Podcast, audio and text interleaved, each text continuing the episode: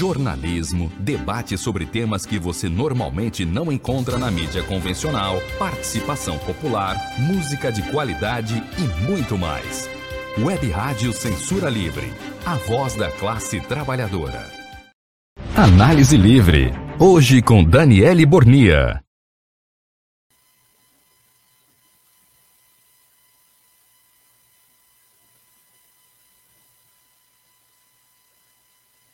Olá, muito bom dia.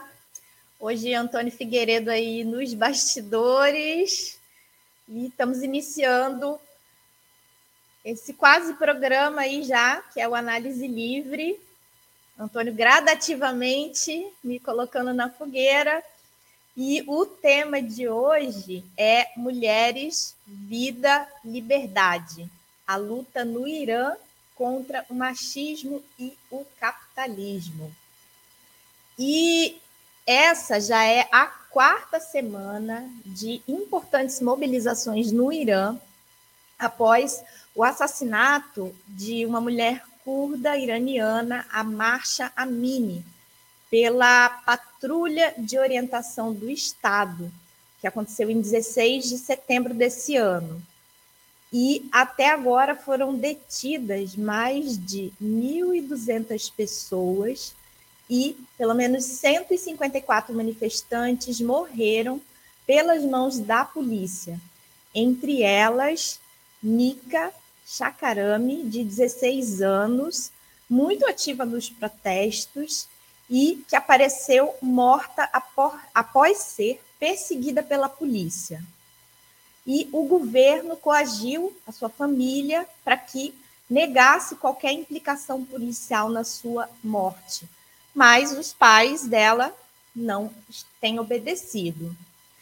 E as lutas, essas lutas de agora, seguem os passos das mulheres iranianas que foram parte da Revolução Iraniana de 1979, por justiça social e econômica e contra a ditadura do Shah, que era apoiada pelos Estados Unidos e que foi substituída por uma nova ditadura, a da República Islâmica, e que significou uma traição dos sonhos de libertação das mulheres trabalhadoras e dos trabalhadores que fizeram parte desse processo. E as manifestações desse ano, em dezenas de cidades, exigem fim da ditadura, o desmantelamento da patrulha de orientação, que, e também que o uso do hijab seja opcional e de acordo com a escolha de cada indivíduo, e o fim do policiamento dos corpos das mulheres. Mas esses protestos vão muito além dessa questão da vestimenta e são parte de uma luta muito maior. Por exemplo, as recentes greves dos trabalhadores da educação em todo o Irã desde 2021, é, pelo menos tem pelo menos aí 60% dessa categoria são de mulheres e além de estarem em luta contra os seus patrões, quando são assediadas pelo uso impróprio do hijab.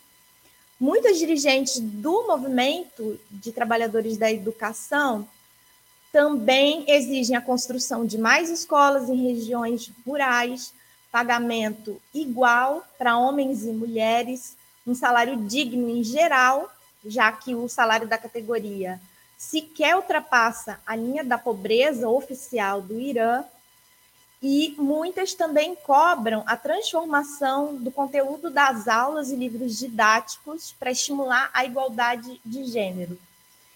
E aquelas que já têm a iniciativa de é, fazer esse tipo de combate são forçadas a submeter os seus planos de aula para a administração das escolas. E as mulheres educadoras também exigem educação sexual que aborde temas como saúde sexual, contracepção e combate ao assédio e abuso sexual. Então, são pautas muito parecidas às trabalhadoras da educação aqui no Brasil, que têm protagonizado lutas pela valorização salarial, em defesa do piso salarial do magistério e também se enfrentado contra o projeto Escola com Mordaça, que está a serviço da privatização da educação. E as mulheres educadoras também é, demandam lá no Irã o aumento da licença maternidade, a construção de creches nos locais de trabalho e muitas também se solidarizam com outras categorias de trabalhadores iranianos em greve por dignidade. E como a maioria do sistema de educação pública do Irã foi monetizado e privatizado, com as direções das escolas cobrando taxas dos alunos, é, exigem educação gratuita como um direito de todo estudante. E a exigência de uma educação livre para todos encontra eco em todo o mundo, em outros países em que a educação se transformou numa mercadoria capitalista. Exigem o fim das crescentes contratações precárias, temporárias de professores, e é uma prática que atinge a maioria da classe trabalhadora no Irã e também em todo o mundo. Aqui no Brasil, a gente também é, vê esse processo acontecer e que tende a se intensificar caso seja aprovada aí no ano que vem a reforma administrativa PEC 32. E então todas essas exigências é, resumem aí o significado do slogan mulher, vida e liberdade. E esse movimento contra as leis de obrigatoriedade do hijab Segundo um estudo feito em 2020, é, essas, essas leis são rejeitadas por 72% dos iranianos e são apoiadas só por 15%. E tem se ampliado com os protestos em mais de 80 cidades e incorporando outras exigências de liberdades democráticas, assim como demandas econômicas. Então, agora, os manifestantes se dirigem contra o governo de Raisi e o regime da República Islâmica em geral. E alguns setores da classe trabalhadora, como a juventude, têm se somado ao movimento. Então, essa combinação aí de várias forças sociais e demandas tem potencial de derrubar o regime.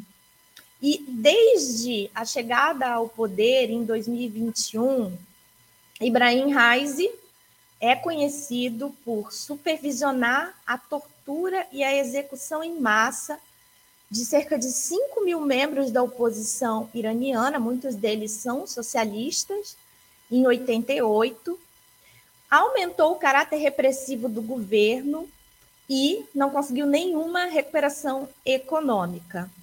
Vale lembrar que Reis ganhou algumas eleições presidenciais falsas, com apenas 40% de participação, segundo as estimativas do próprio governo, nas quais o Ayatollah Ali Jamenei investigou a fundo todos os candidatos.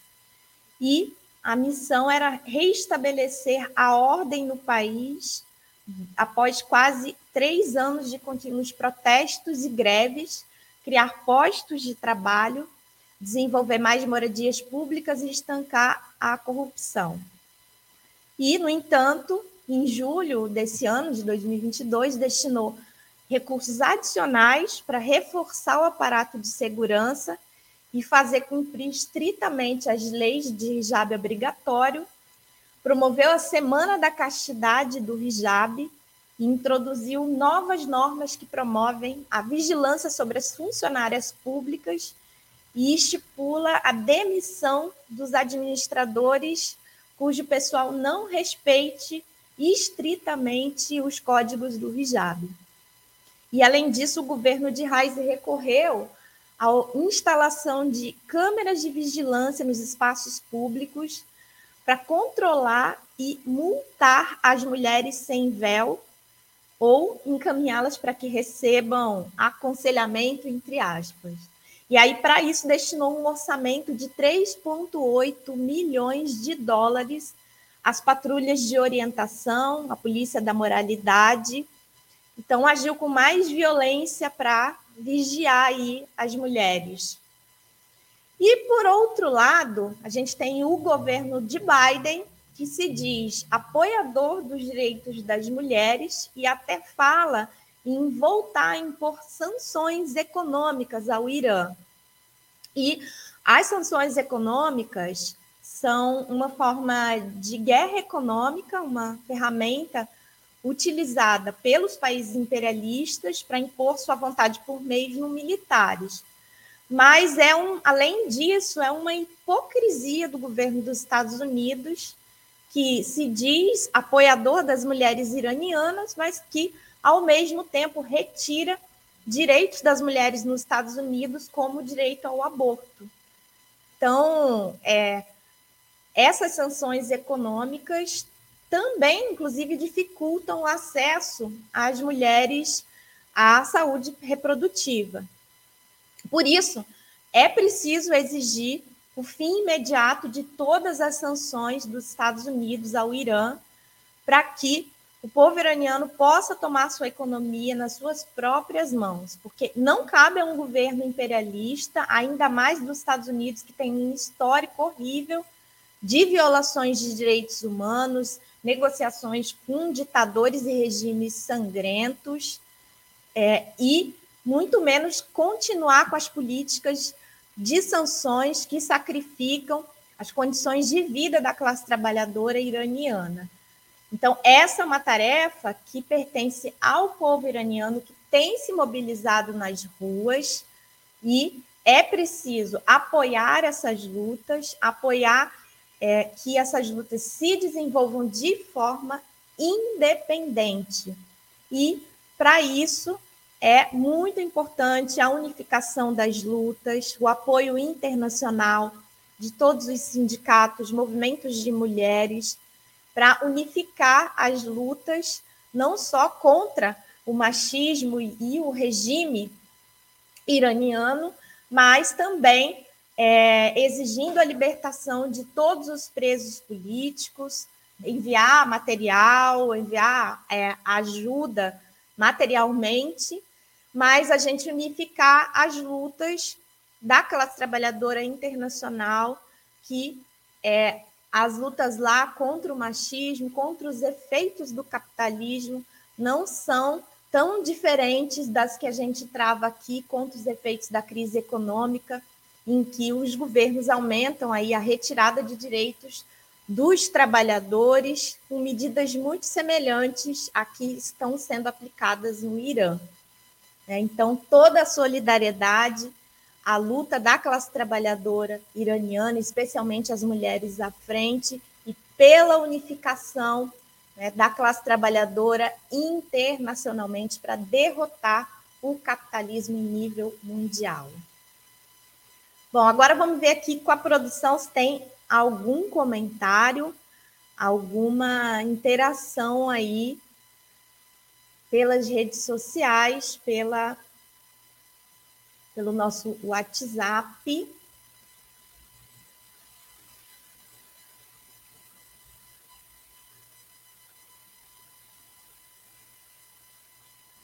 Vamos ver aqui. Bora lá, produção. Deixa eu ver se eu me acho aqui nas várias telas que temos hoje. Ah, Ó, o Cláudio Aquino, através do WhatsApp, perguntou quais as entidades do movimento organizado aqui no Brasil, como o MML e a CSP Condutas, por exemplo, teriam se manifestado a favor das mulheres no Irã.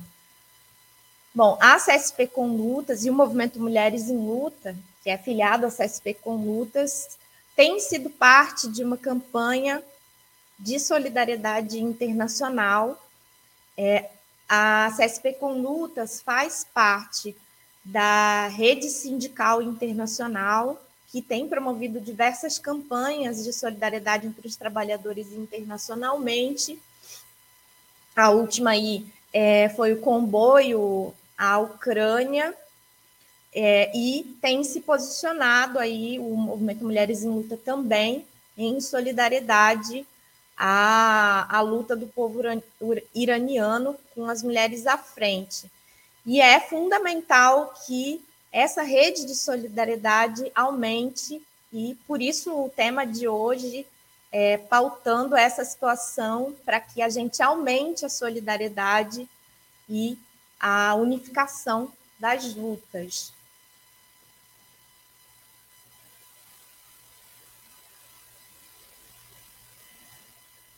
Vamos ver se tem mais algum comentário aqui.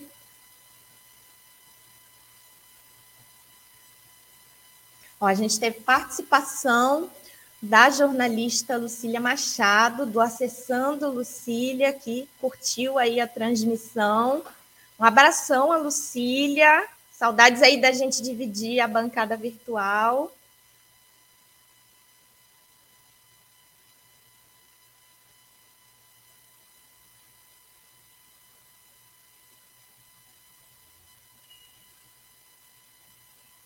Vamos ver se tem mais alguma aqui. Outra participação.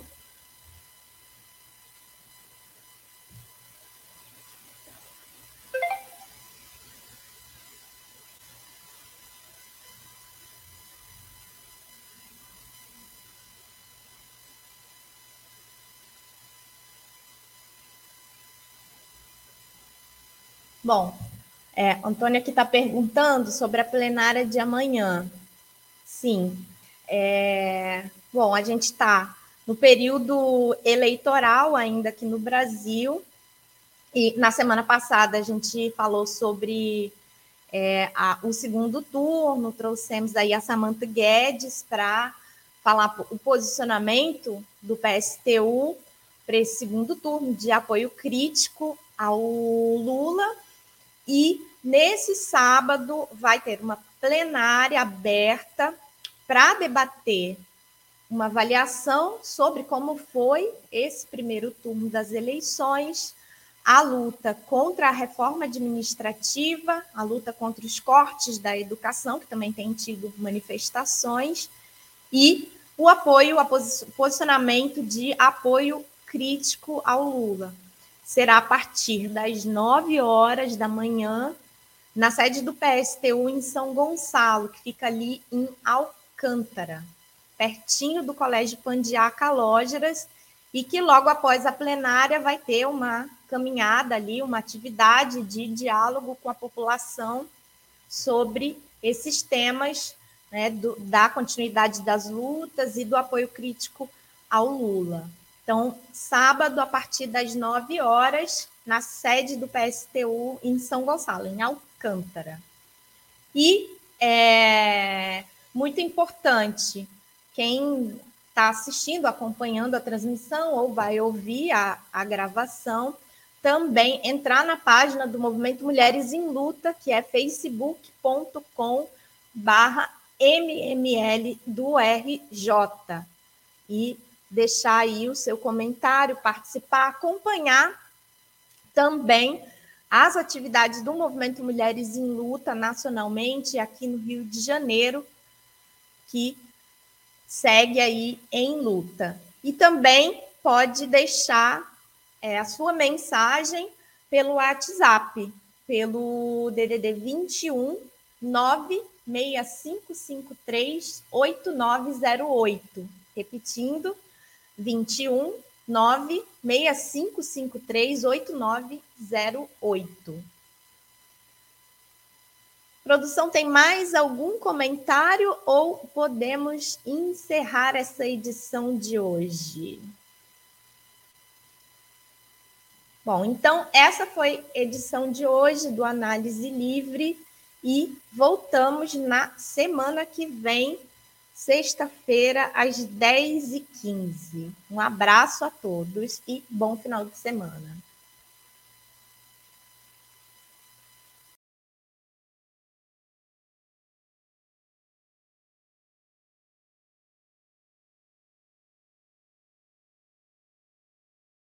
Análise Livre. Hoje com Daniele Bornia.